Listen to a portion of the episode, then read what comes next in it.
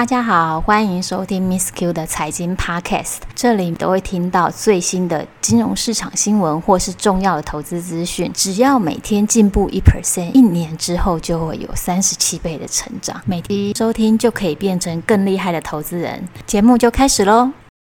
今天要跟各位分享的主题呢是长期投资美国 REITs。可以打败美股指数。这一篇文章是 Miss Q 在 Money Bar 二零二零年的十一月二十五号写给我的读者。那当时的时空背景呢，是疫苗即将面世。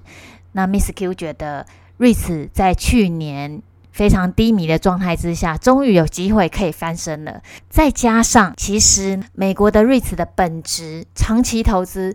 就是会打败大部分的美股的绩效。这一篇也是呼应我在去年年中的时候也有写过一篇文章，长期投资台湾的 REITs 年化报酬率是八到十。相信很多听众听到每年八到十个 percent 的报酬，非常的惊讶。可是这是事实。那 Miss Q 的读者从去年底开始认识美国 REITs，到现在今年的报酬率，美国 REITs。也有二十个 percent，其实也超过了它的平均报酬十个 percent。今天 Miss Q 就透过这一集的 podcast，带大家来打开这个藏宝盒，看看 REITs 里面有什么很漂亮的珠宝在里面吧。这一篇文章是用过去的美股罗素三千这个指数来作为绩效的一个标准。罗素三千其实它涵盖了几乎是九成以上的美股，它有三千只，所以它的绩效是可以代表整体美股的平均绩效。我就再把这个跟美国的 REITs 绩效一起来做比较，长期投资美国 REITs 跟长期投资美股两个的绩效会长得怎么样呢？那首先呢，先做第一个比较，我们用一个投资十年的报酬率，我们就去追溯从两千年到二零二零年这一段时间，你每一个时间点去追溯投资十年，你的报酬率会怎么样呢？因为基本资本市场有时候它涨的时候是一个。很陡的超涨的情况，所以我们来分三个时间。第一个时间是科技股泡沫之前，两千年到二零零二年，那时候美股的报酬率就打败了瑞慈美股的报酬是十二到十五，美国的瑞慈呢，它的报酬率是十到十三，虽然是输，可是也没有输很多，输一点点。那接下来呢，第二段时间是抓零二年到一五年，因为这一段时间股市的涨幅没有那么夸张，又历经了金融海啸，所以我觉得这是一个比较真实的市场会遇到的情况。正常大部分的时间应该长得像。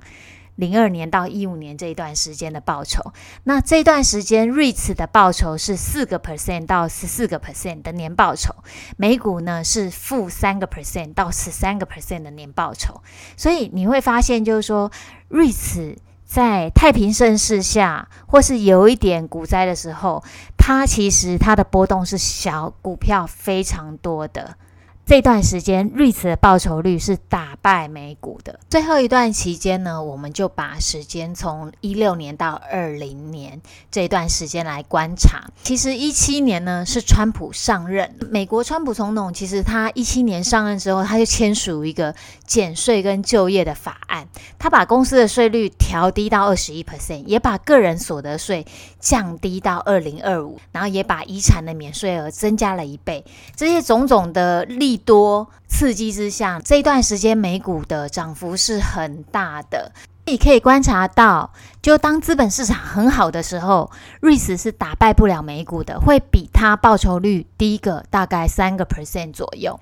但是当资本市场很普通很正常的时候，就是波动没有那么大的时候，其实 REITs 是会打败美股的报酬率。这是投资十年的分析。可是如果我们再用另外一个假设，假设你投资 REITs 二十年跟美股二十年的报酬，那哪一个会比较多呢？其实就可以发现说，如果我们是用二零一零到二零二零去倒推投资二十年。